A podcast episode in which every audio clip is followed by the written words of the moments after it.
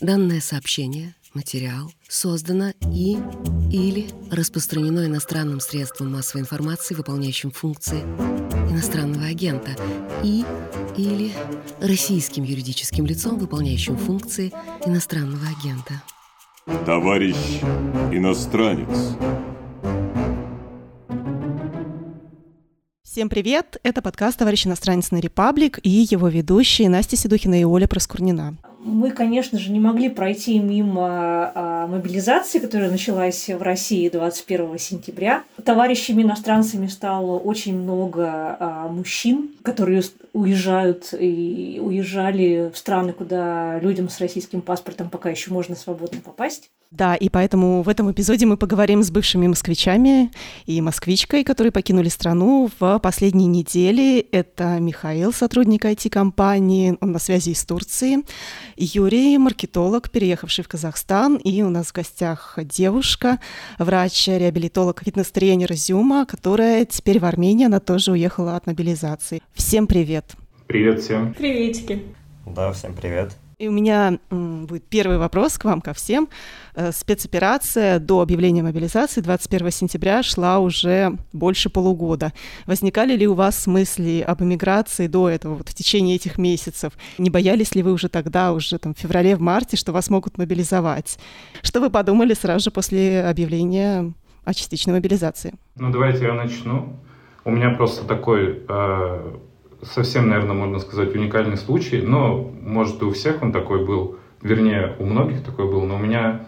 Дело в том, что я уехал из России 9 марта, и именно э, после того, как началась война, мне позвонила сестра и сказала, что она у меня живет во Франции, и сказала, что нужно что-то с этим делать, потому что, возможно, мобилизация, она уже тогда думала о том, что такое может произойти, вот. Я собрал вещи и 9 марта уехал в Армению. У меня э, были некие сложности с пересечением границы, но тогда не было такого ажиотажа, как сейчас. Вот. Тогда были просто дико дорогие билеты, и просто в целях экономии я решил попробовать сухопутную границу э, с Грузией. Вот. Так как у нас сухопутной границы с Арменией нет, э, все въезды туда были через Грузию. Два раза я пытался все пересечь, но э, антиковидные правила не разрешали нахождение в Грузии э, без каких-то поводов, каких-то специальных, у них есть перечень, и поэтому я два раза съездил на границу, и со второго раза у меня получилось, потому что я заплатил какому-то дядечке из Владикавказа, который сказал 100% я тебя провезу. Ну, так все и получилось.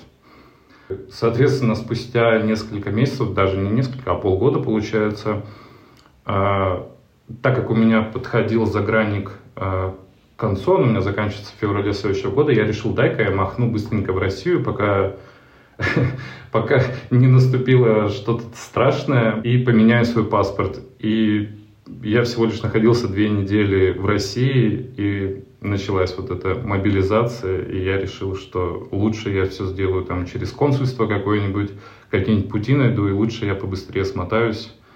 Вот так, так получилось у меня.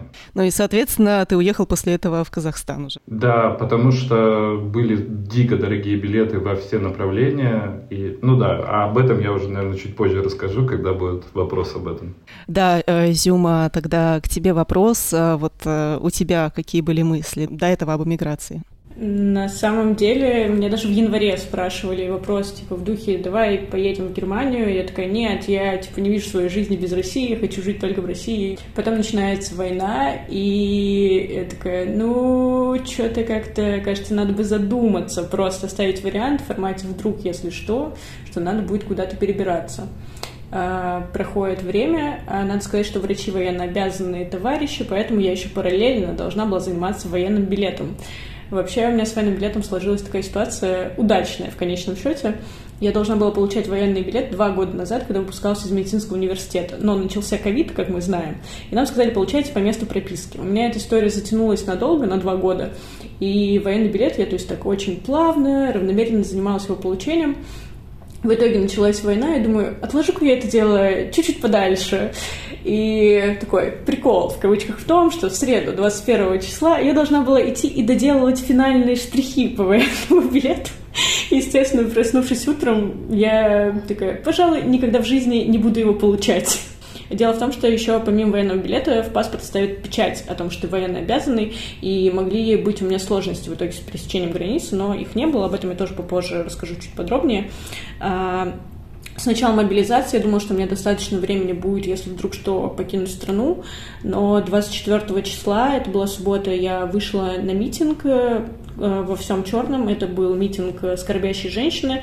Э, нас э, накрыли ОМОНовцы, росгвардейцы. Я, я просто... Это отдельная история, на самом деле, как я оттуда вышла я просто случайно выбралась между них и забежала в заведение. То есть нас закрыли со всех четырех сторон, сбоку два автозака, перед нами разгвардейцы, сзади нас разгвардейцы. Я не знаю, что во мне сработало. Я просто перед лицом разгвардейца развернулась, дернула первую ближайшую ручку, которую просто почувствовала, и зашла внутрь заведения. Э, в тот вечер э, мне звонит друг, который уехал с начала войны, и просто в телефон. Зюм, пожалуйста, я тебе и до этого говорил, уезжай, типа, возможно, это последний шанс. Короче, он начинает нагонять панику на мое так тревожное состояние после того, как я убежала от росгвардейцев. Я говорю, ладно. А, в итоге через минуту я просто набираю сообщение своему молодому человеку, который по работе находится в Дубае, и говорю, Вов, типа, я созрела, давай, пожалуйста, посмотрим билеты.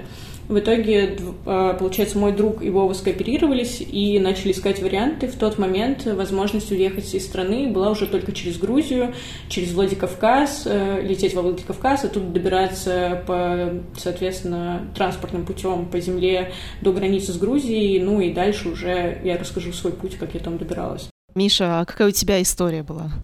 Ну, история именно про мысли по переезду вообще абстрактно я всегда думал, что интересно было бы поработать за границей, но там, как говорят, бойся желаний своих, я не ожидал, что это случится так скоро и таким образом.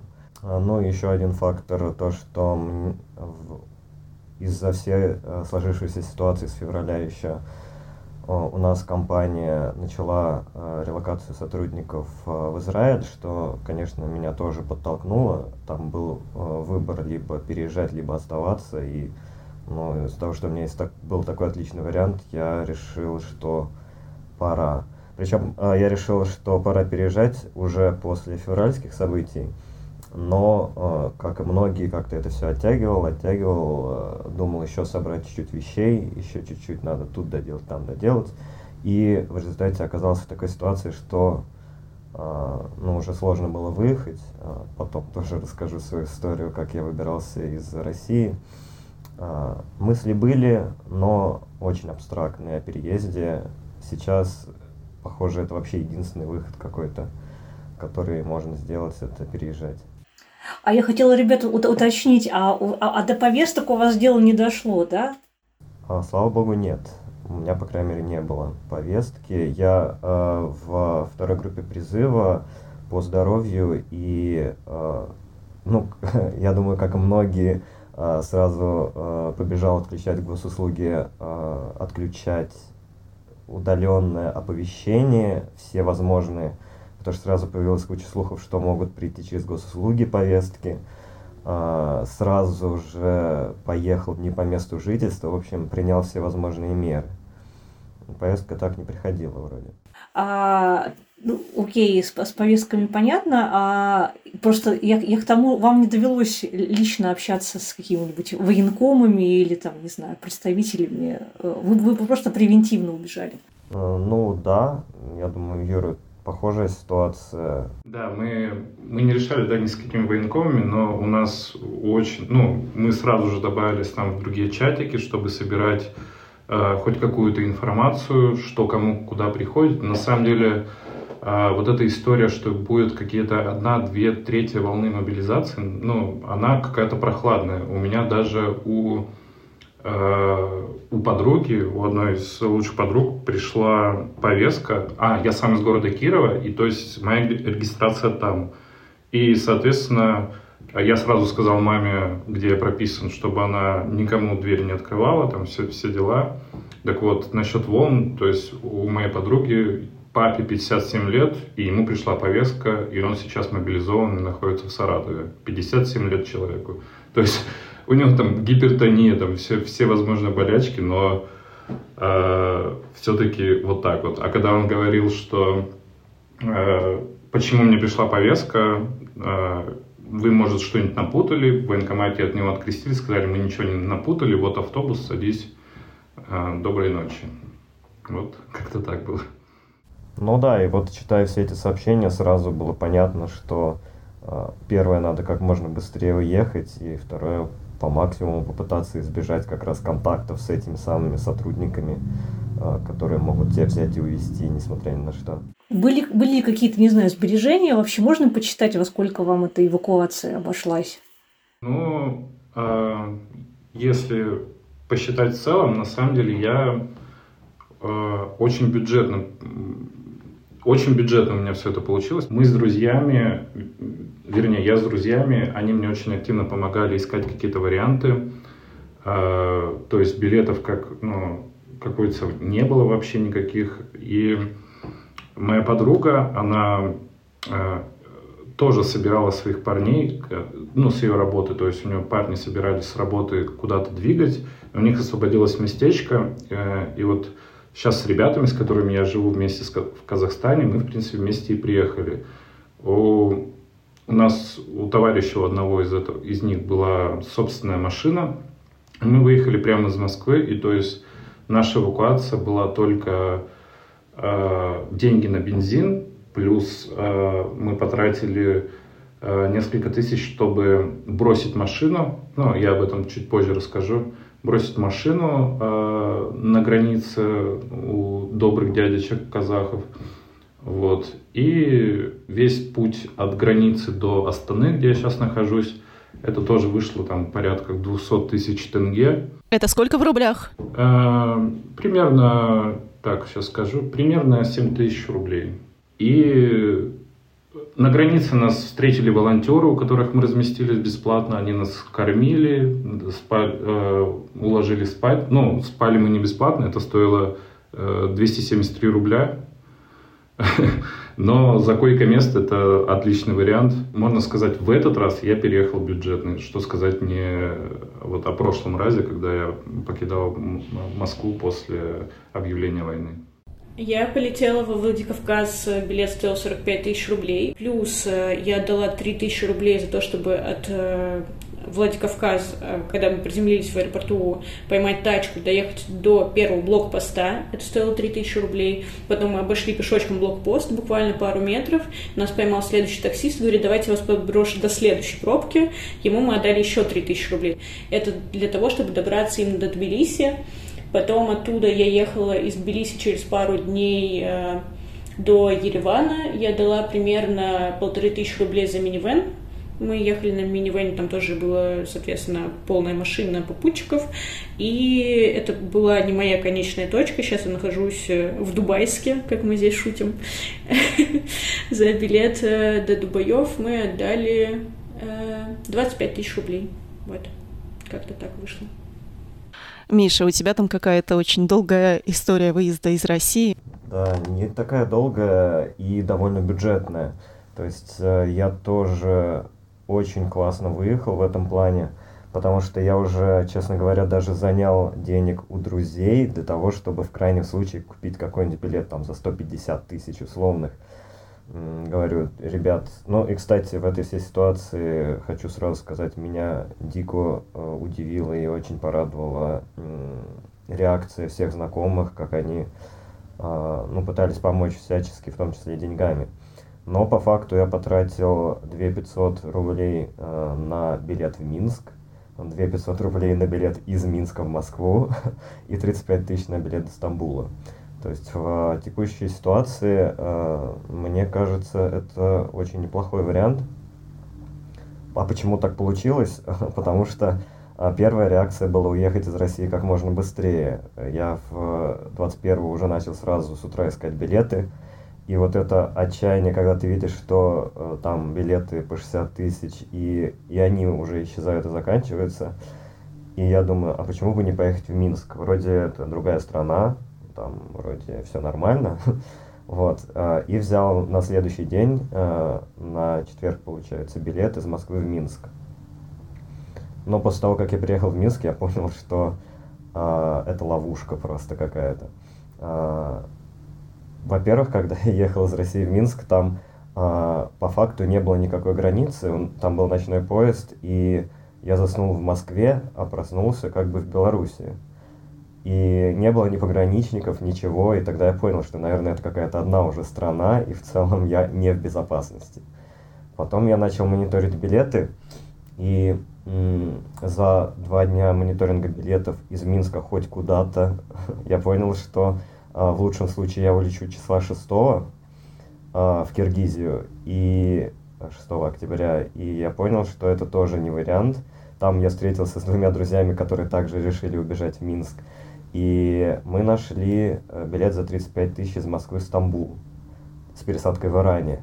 Ну, тоже такой подозрительный вариант немного, но особо выбора не было. Ну и мы вот в воскресенье поехали обратно в Москву и э, в понедельник улетели в Стамбул. Ну, то есть, получается, я потратил 1040, э, но, честно говоря, это мне прям повезло. Сразу хочется задать вопрос, как вы все проходили границу? Ну, уже было страшненько, были новости о том, что в аэропортах даже кого-то разворачивают, появляются какие-то списки а, с людьми, которых нельзя выпускать, но на границе, на паспортном контроле мне задали два вопроса. Это э, цель поездки, конечно же, отдых, и э, когда купили билет, я честно сказал 24 числа, и мне поставили штамп и пропустили. А, а мой друг, с которым мы летели, он мы вылетали из Шереметьево, вот мой друг просто пошел и э, в автоматических кабинках э, получил посадочный. Э, ну, там, где можно просто засунуть паспорт в машину, он тебе скажет окей и пропустит. Поэтому э, я не столкнулся с какими-то проблемами на границе. Ребята, а у вас как? Э, это был ад. Мы подъехали на машине и увидели пробку примерно в где-то, не знаю, в 3 километра. А сразу же мы попытались дойти до начала этой пробки, спросить вообще, как дела. Мы спрашиваем человека, который стоит третьим э, в очереди, э, до него, то есть две машины легковые. Мы спросили, сколько ты здесь стоишь? Он сказал, ну вот я приехал из Питера, стою здесь пятые сутки. Мы как бы думаем, что, что нам вообще делать? По-моему, нам нам нужно как-то как переиграть вообще наше прохождение границы, и мы э, решили машину оставить. Э, нашли доброго дядечку казаха, который жил в этом село, который вот неподалеку от этого КПП. Э, завезли машину ему в гараж, э, дали денег, вот, и, ну, то есть договорились о том, что эту машину потом наши знакомые заберут. И пошли э, так скажем, в очередь, живую очередь из людей, которые переходят границу пешком. А, там была такая, как бы, я не знаю, как было на других границах, но мы почему-то вот все люди, которые там стояли, они э, как-то живо начали себя организовывать и придумали порядковые номера, которые мы писали на руке. И товарищ пограничник, который русский, он выкрикивал номера порядковые, и люди подходили, то есть согласно номеру. Все это э, было очень, так скажем, медленно. Э, запускали примерно 10 человек в час. А машины, между прочим, тоже их запускали, но там было так, то есть две машины легковые, одна фура. И у них тоже интервал был где-то порядка часа. Дело в том, что на этой границе орудовала вот эта вот э, токсичная мафия, которая продавала эти места. И, по сути, пограничник, который был на этом КП, он был с ними в доле. То есть они ему отстегивали какие-то денежки. И, э, то есть, по сути, пропускали своих, поэтому колонна из людей, ну, которые приехали там из Питера, она практически не двигалась. То есть сразу вставали какие-то токсичные машины, место продавалось, и вперед тебя проезжает человек э, буквально, ну, быстрее, ну, то есть он только приехал, сразу приезжает. Э, таксы были на это место, э, нам хвастался один таксист, что он продал место за 600 тысяч. рублей. И мы очень в то время, в тот момент стали завидовать людям, которые переходят грузинскую границу, потому что проходить на Казахстане границу это, это суща, ну, во-первых, 0 градусов, во-вторых, дождь, холод, э, ветер. Было очень, на самом деле, тяжело. То есть мы ну, и поспать толком не могли. Единственный позитивный момент, когда приехали волонтеры из Казахстана на КАМАЗе, там достали кучу еды, там всем зарядили телефоны. Там ходили какие-то электрики, у которых мы выведали информацию, что вроде как погранцы ждут списки от МВД именно э, людей мобилизованных. И вот они дождались это, этих списков, э, пришла у них пересменка, и наконец-то пришли адекватные пограничники, которые всех казахов абсолютно с границы выгнали, сказали, никаких у вас преимуществ здесь нет, все проходим в порядке очереди. Вот. И тогда только началось все это двигаться, ну то есть прям активно. А, он заметил, а, там был старший лейтенант, он такой очень прикольный чувак, он сразу вышел, сказал, здесь есть девушки, девушек вперед. То есть он всех девушек вывел. Есть больные люди, есть люди с детьми. Ну, короче, он пустил всех вот людей, которые прям уже там двое-трое суток проходят и не могут пройти. И он увидел, что Леша помогает, наш товарищ из нашей компании, что помогает на, э, всем людям как бы э, пройти эту очередь без проблем и без э, ну, всяких вот таких нюансов э, денежных. И он ему предложил, говорит, давай, все, заканчивай свои дела, ты молодец, ты отработал, бери своих друзей и проходи тоже. Вот. И нас э, буквально без очереди пустили, ну как без очереди, мы простояли в общей сложности 26 часов э, на границе. Вопросов практически у нас не было никаких, э, ну то есть такие не по существу вопросы, там, какой год рождения, там, чтобы мы не терялись в паспортах и все такое где работаете. А, и все, граница была пройдена. Да, казахстанская граница, она вообще там даже люди вопросов не задавали сказали, все, давайте, проходите, вы уже, наверное, устали. Да, вот интересно было послушать про казахстанскую границу и сравнить ее с грузинской. Вот про, про грузинскую было, мне кажется, еще больше новостей и ужасов рассказано, чем про казахстанскую. Вот, э, Зюма, какой, какой у тебя опыт с ее прохождением? У меня, если честно, было прям жестко. Я прилетела в Владикавказ, доехала до первой пробки, до блокпоста, обошла блокпост, села на следующее такси, как я рассказывала раньше, мы доехали с попутчиками до пробки, которая уже тянулась, ну, типа, она была километров 25, наверное, была пробка, и мы пошли пешком до российской границы. Э, кстати, пока мы шли, мы видели не так много пешеходов, потому что казалось, что мы вообще одни идем среди тачек, и пока мы шли, было видно, что движение просто вообще его нет. Мы шли в сторону российской границы, и машины просто стояли неподвижно. Ну, типа, двигались прям очень-очень медленно. Потом, когда я пришла на грузинскую границу, вот там я поняла, что там движения точно нет. То есть на российской было там по сантиметру движения, но там, условно, раз в час одна тачка там, допустим, проезжала, например. Э, некоторые ребята были на велосипедах, пока ты идешь пешком, тебе, конечно, постоянно пытаются вручить э, тысяч за 15-20 велосипед, типа, ребят, давайте езжайте. Мы говорим, да мы уже в курсе, что пешком пропускать. Такие, не, не пропустят. Мы такие, да-да-да, допустим. А потом пытаются вручить самокат, а мы читаем чат и понимаем, что самокаты с этого дня, с понедельника запретили. На самокате уже нельзя было въехать. И они такие, нет, можно на самокате. Короче, местные прям наживаются как могут. Конечно, еще таксисты постоянно подходят и говорят, мы тебя без пробок довезем в начало очереди. Но понятное дело, что никто этому не верит, потому что, ну, реально пробки никак не двигаются. Однако пока мы шли до какого-то там этапа, по встречке, например, не было машин вообще, можно было идти спокойно по дороге. Потом, э, видимо, все-таки с какого-то момента э, таксисты находили себе людей, и по встречке ехали такси в сторону Грузии, и поэтому движение со стороны Грузии было вообще перекрыто. То есть по встречке ездили вот эти таксисты, и, ну, это было супер нагло, там в какой-то момент из пробки уже начинали выходить люди, и чуть ли не до драки на самом деле доходило, потому что мы, благо, обходили, но было прям супер напряженно.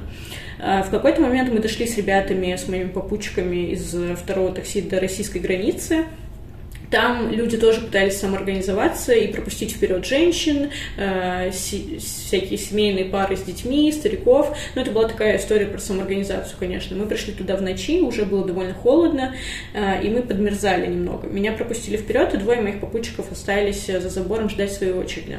На российской границе спрашивали ну, такие вопросы в духе какого-то года рождения, какой у тебя знак зодиака, а где живут родители. Короче, такое все общее. Э, в общем, российскую границу я прошла довольно быстро. А потом была нейтральная территория. Три километра, надо было идти в горку в сторону Грузии. Э, очень спокойно, там вообще никакого движения нет, там люди спят в пробках в своих тачках, и там уже люди в пеш... пешие пешеходы начинают потихонечку скапливаться. Вот там я заметила, что люди все-таки есть и на самокат, ой, не на самокатах, на велосипедах, и те, кто шли пешком. Э, мы выстроились тоже, самоорганизовались в такую одну огромную колонну, в итоге на границе, именно чтобы попасть в грузинскую КПП, я постояла на холоде часа три, в ночи прям типа супер подмерзли. А, нас пропустили, а, мы пришли, внутрь, э, затолкались в это КПП, и я думала, что все самое страшное позади. Ну, то есть я шла много пешком, все нормально, у меня был с собой только рюкзачок и поясная сумка, потому что я знала, что придется идти пешком, и типа, как бы, чтобы спина не устала. Я думала, что все, я дошла, сейчас я дам паспорт, мне поставят печать, э, и я пройду вперед. Но надо сказать, что я до этого читала, что, типа, есть какой-то страшный 222 кабинет. Я думаю, ну, меня-то это не коснется. В итоге я подхожу, протягиваю билет, о, билет, господи, паспорт пограничнику, книгу. Он открывает первую же страничку, видит там место рождения Дагестан, поднимает на меня глаза и говорит 222 кабинет. В итоге я иду в сторону этого кабинета, меня просто всю трясет. Мне, я говорю, а кто последний? Они такие, вот там списки лежат, типа, пойди запиши себя. Я подхожу к списку, там наверху цифра 100, и типа раз, два, три. Я такая, о, буду 103, вписываю себя 103, типа, свое имя, фамилию, отчество, и говорю, типа, а что, какой сейчас идет черед? Они такие, не, ты не поняла, там другая схема. Это 100 листов, на каждом листе по 20 человек. То есть ты будешь тысячна какая-то там, двухтысячна какая-то там, простите. Я спрашиваю людей вокруг, там идет 60 какой-то лист. То есть до меня еще как бы реально дофига. Мне говорят, ну расслабься, иди поспи, через два дня тебя вызовут. Ну, типа, можешь пока вообще отдыхать. Такая, в смысле два дня? Они такие, ну, сейчас, типа, за день проходит максимум, типа, пять листов. Мы спрашиваем, типа, а где можно найти еду, воду? Нам говорят, в смысле еду, воду? Еды, воды нет, типа, воду можно выпить из-под крана, она, типа, вот там туалет где-то есть, где-то его надо найти, но воду, типа, в Грузии можно пить из-под крана. Думаю, ну, допустим, ладно, а еда? Он говорит, еды нет, ну, типа, негде ее купить. Есть э, со стороны Грузии duty free. Если кто со стороны Грузии будет идти, можно попросить их, чтобы они что-то купили передали сюда. Чтобы вы понимали, со стороны Грузии в duty free был только чокопай. И ребята рядом со мной едят чокопай третий день, и такие, никогда в жизни не буду есть чокопай. А сесть негде, лечь негде. Ты сидишь просто на полу, на картонке, если у тебя есть какая-то картонка, или на своих э, шмотках. И, типа, время 4, я просто сажусь, обнимаю свои колени, такая, ну, ладно, сидим. И рядом начинают орать дети, потому что пришла семейная пара. Теперь картинка точно полная. Ты сидишь, не знаешь, когда тебя вызовут, рядом с тобой орут дети, еды, воды у тебя нет. Э, в это время я пишу как раз об этом друзьям. Они начинают наводить какой-то шорох, и спустя там несколько часов, утром, ну, часов 12, появляются волонтеры которые принесли еду и воду просто потому, что, типа, во всех чатах поднялась шумиха, типа, какого черта представителей Кавказа. Там не только Дагестан, там все, кто Капардина, Болгария, еще что-то, у кого была пометка, что они просто там родились, держали вот, чтобы на разговор привезли, в общем, волонтеры воды, еды, я в этот момент просто не принесли лепешки, я не хочу есть, мне просто плохо, и мне притягивает, в общем, какой-то человек, который рядом со мной, говорит, поешь, пожалуйста, иначе тебе будет плохо. Я беру этот кусок лепешки, начинаю плакать, потому что просто какая-то безысходность в какой-то момент я понимаю, что осталась я и одна женщина. И эта женщина начинает такая, так, типа, тут из женщин только я одна. Я говорю, э, дама, вы сидите с утра, а я тут со вчерашней ночи. Давайте, типа, как бы, вы не одна. Она такая, о, все, пойдем. Она забирает меня и говорит, пойдем, мы тут две женщины, какого черта мы будем сидеть? Она провела нас к кабинету, там стояли 20 мужчин, которые как раз уже были по спискам. А, и они говорят, мы не пропустим. Но я понимаю, какого черта они должны нас пропускать. Говорят, мы пройдем, типа, вы можете после нас пройти, спросить, пропустят ли вас. В итоге 20 парней прошли, они были 60 седьмые. То есть, когда я пришла, был 64-й список, прошло, получается, три листа. На следующий день уже э, днем, днем ближе к вечеру так, сейчас скажу по времени точно, в 2 часа я пришла на грузинскую границу, в 6 вечера мы с этой женщиной подошли к этому кабинету. Мы дождались очередь, часов в 7, получается, мы уже подходим, э, и нас начинают расспрашивать. Надо сказать, что нас расспросили очень лайтово, типа, куда вы едете, зачем вы едете, как долго вы будете в Грузии. Они хотели услышать, что это транзитная зона, что из страны мы, собственно, уедем куда-то дальше. В общем, мы прошли очень легко, но надо сказать, пока мы стояли в очереди, мужчин расспрашивали очень жестко. Вот в формате они заходят, отдают паспорта, выходят. Паспорта проверяют некоторое время, потом вызывают каждого по одному на разговор. Типа, ты откуда, э, зачем едешь, покажи военник, э, типа, покажи обратный билет из Грузии, докажи, что ты здесь не будешь задерживаться. То есть я сказала, что у меня встретятся друзья, и я уеду в Ереван. У ребят просили обратный билет. У тех, кого обратного билета не было, их разворачивали, либо отправляли в коридор, чтобы те купили обратный билет и показали пограничникам свой обратный билет.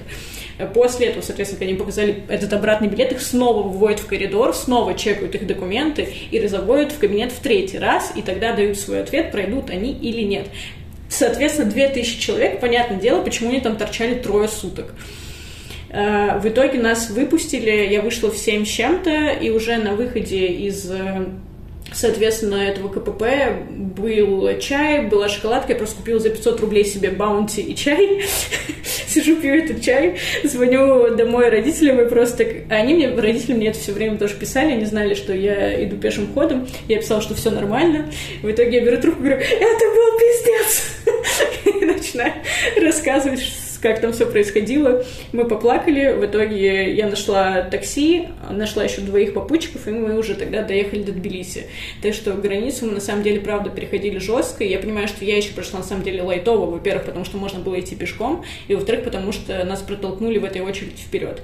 Те, кто проходили с российскими паспортами, у них было написано там, я не знаю, место рождения просто Россия, они проходили на изи, их просто пропускали, возможно, у кого-то спрашивали там что-то такое, но, честно, я не знаю. Поэтому у меня вот такой опыт. Товарищ иностранец. У меня вот такой вопрос возник про некие списки, которые приносят пограничникам. А у вас вообще как вот ощущение э, по тому, что вы видели на границе? Есть какая-то единая база призывников, не знаю, тех, кому отправили повестки, на, на что, на, на, на, ну, а, что это за списки, на которые ориентируются пускать, не пропускать? ФСБшные они или не знаю, что, что слышно, короче говоря, про это, что это за списки, насколько они обширны. Да, конечно же, ходили слухи, э, что за это, э, ну, что за списки, какие у них списки, кто это вообще. Э, мы даже разговаривали с людьми, которых развернули прямо на границе. То есть там люди, это в первую очередь те, кто прошел срочную службу, и те, кто имеют э, военную специальность. Вот это сам, э, два самых важных критерия, которые ну, попадают вот в эти списки. И то есть э, ребята, которые там водители, врачи, э, кто-то еще, кто э, служил по контракту, связисты, особенно связисты, вот. Их прям разворачивали, то есть мы видели, как люди уходят десятером, потом там пять человек возвращаются, мы спрашивали, что, что случилось, есть ли повестка, он говорит, нет, никакой повестки нет, но, как, но э, когда я стоял э, перед погранцом, который проверял мой паспорт, мне было виден его компьютер, и он мою фамилию, имя, э, у них есть какая-то программа, он мою фамилию, имя вводил, и эта программа ему говорила, типа, ок или не ок. Вот так это, так это происходило. У меня еще такой вопрос, просто у вас работодатели, ну, как бы сами раздают повестки, потому что, ну, говорят же, что, да, вот некоторые компании спускают поручения раздавать, или это просто вот, вот повестки приходят, так сказать, не от работодателей, а по квартирам? У меня, кстати, есть ответ даже на этот вопрос, потому что мои работодатели пошли мне на уступки, э, к ним пришел запрос от МВД предоставить всех мужчин, э, ну, список всех мужчин, потому что, так как наш военник тоже э, был показан нашим кадровикам, вот, и наш кадровик должен был съездить в военкомат и предоставить им список мужчин, которые работают у нас. И э, мне в этот день предложили уволиться, чтобы меня в этом списке не было, и потом устроиться заново, э, только как бы на другую должность удаленно. Вот. И в этом был, конечно, большой плюс от моего работодателя. Ну, я тоже хочу добавить по поводу списков и тому, как на работе сейчас все это происходит. Опять же, э, я все-таки уехал довольно рано и, наверное, самую жесть не застал. Плюс э, все-таки у нас в правительстве почему-то не любят а, прижимать айтишников, а, что в целом меня, меня безусловно радует. Плюс а, еще я очень тоже благодарен моему работодателю. А, сразу же после а, начала мобилизации а, начали собираться списки а, внутри компании с данными по высшему образованию, дипломы, а, там паспорта, военники, все эти данные собирались в одну а, базу, и у нас HR ну, без выходных практически пилили вот эти формочки для Минцифры. Там же потом еще Минцифра опубликовала список а, тех специальностей по дипломам, которые попадают под отсрочку от призыва а, по мобилизации. То есть там какая-то странная комбинация того, что ты должен работать в IT, а, ты должен занимать какую-то ключевую позицию, и у тебя должна быть какая-то определенная специальность по диплому. Вот, и у нас в компании организованно собрали все эти данные, потом выслали те анкеты, которые нужно передавать в Минцифру через госуслуги, чтобы получить некую как бы защиту от призыва.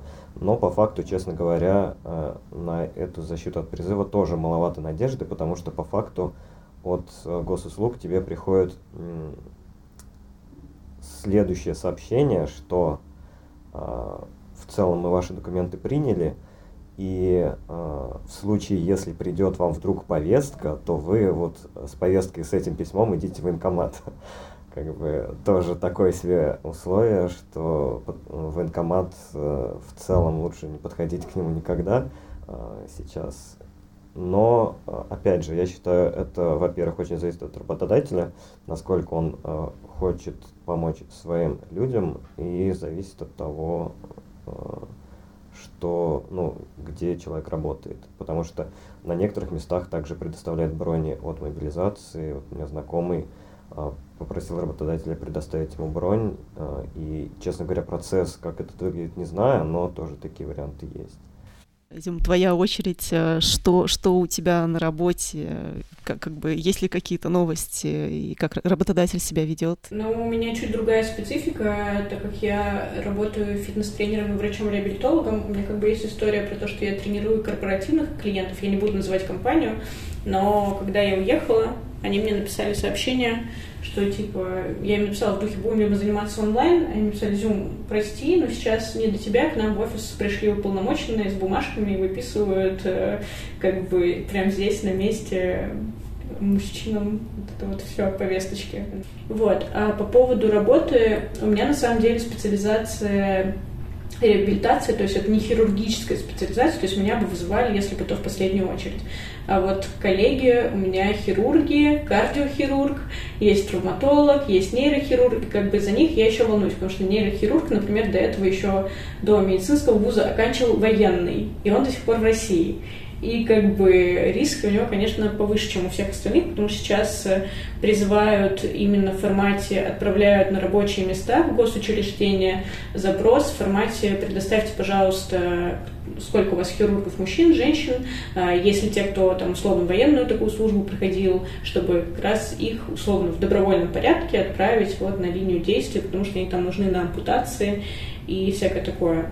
Вот. А, из моих именно близких знакомых пока никто не ушел, а из тех, кто подальше по знакомствам, есть те, кого призвали. Честно, не знаю, как поступили их работодатели, отправили ли их в итоге на линию боевых действий или нет, но такая история, правда, есть, что потихонечку уже собирают врачей, А, плюс собирают, на самом деле, не только на всякие такие ампутации, как я сказала, собирают просто банально делать перевязки, а, помогать, там, я не знаю, медсестрам, санитаркам, но как бы мне тоже писали в формате, а в чем разница помогать своим или чужим? Я ответила на этот вопрос, что под пулями я работать не умею, поэтому, пожалуй, я как бы не хотела бы.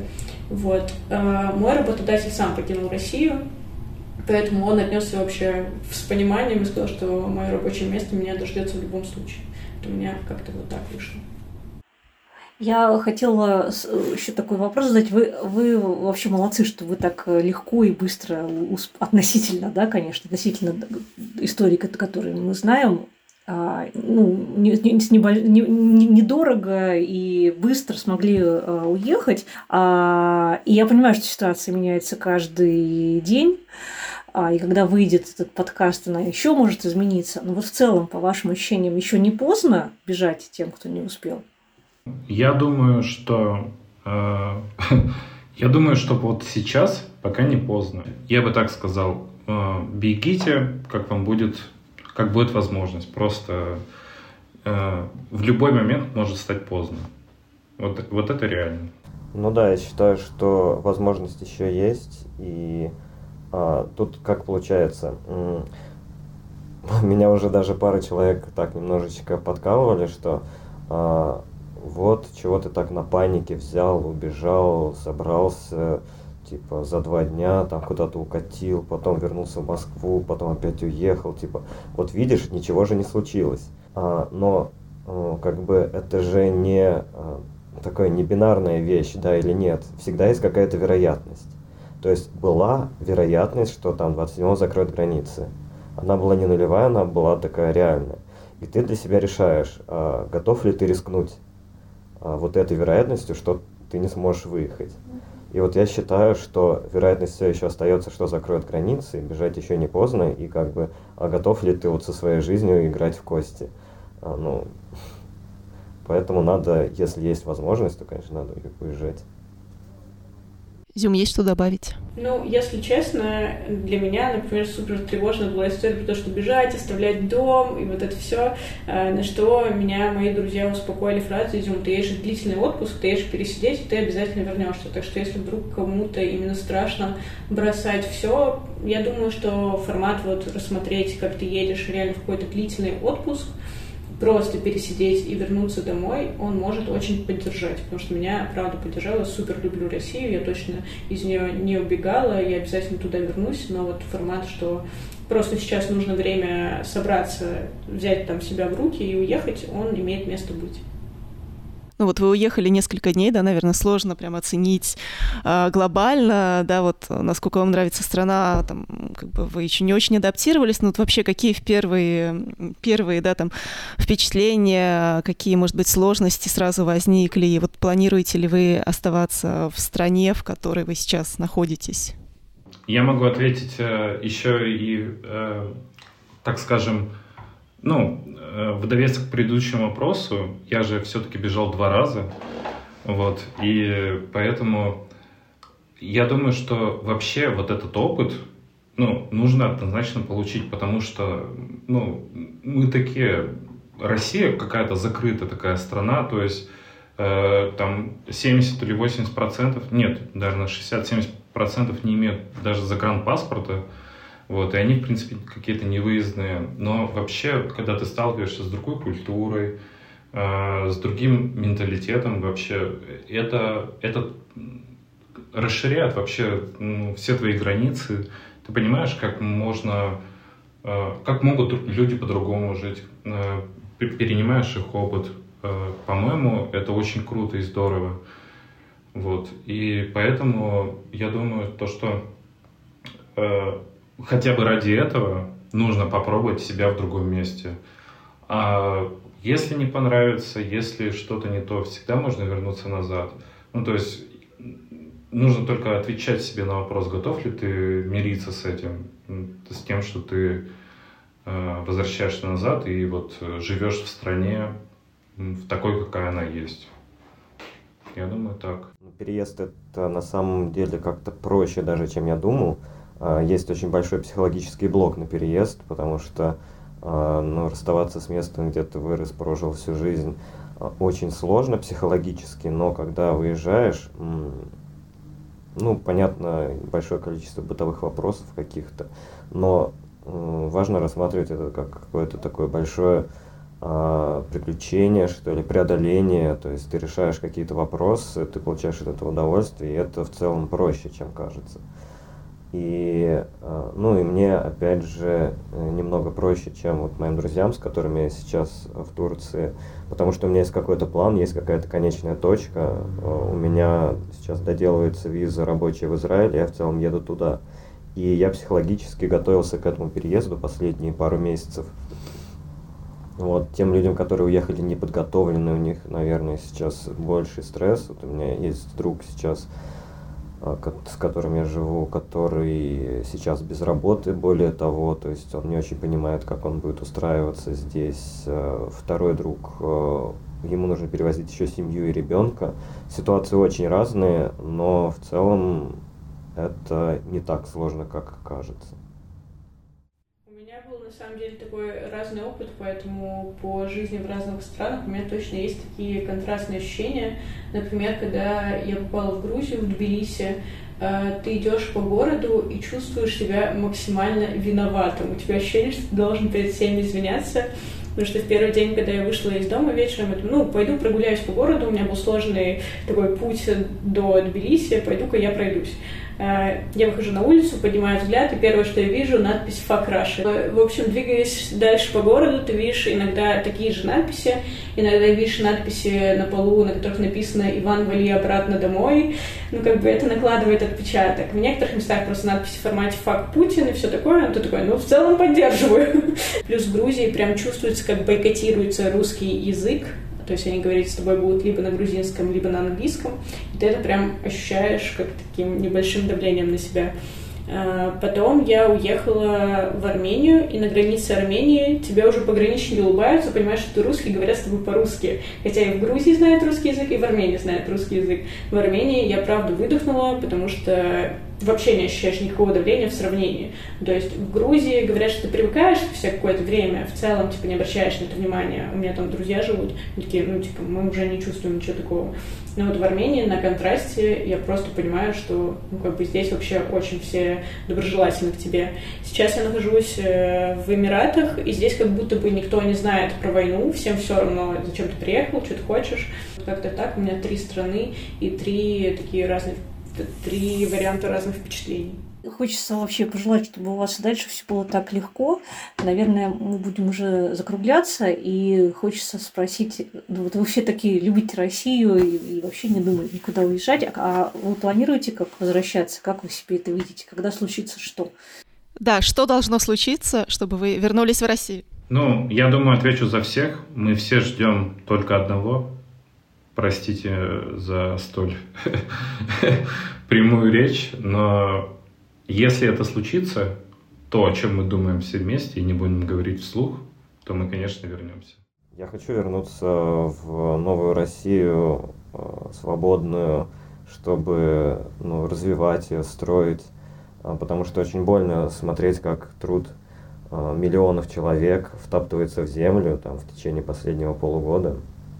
То есть человек там, я даже не про себя, я в целом, а, там люди вкладывали свою жизнь в какие-то вещи, в развитие. У нас очень классная страна, очень классные люди, но пока пока Путин не умрет. Но, в общем, э, Путин же какой-то символ, вот, но хочется вернуться в свободную Россию и строить ее вместе с другими такими же прекрасными людьми. На самом деле, ребята все сказали. Я правда жду, пока Россия будет свободной и счастливой, чтобы вернуться и жить эту счастливую жизнь и продолжать работать. Блин, я очень хочу работать в России. Я обожаю людей, я обожаю менталитет. Я понимаю, что именно свою врачебную деятельность я хочу вести только там. То есть меня спрашивают, готова ли я работать за рубежом. Мне не хочется, но вот банально мне не хочется. Я хочу домой.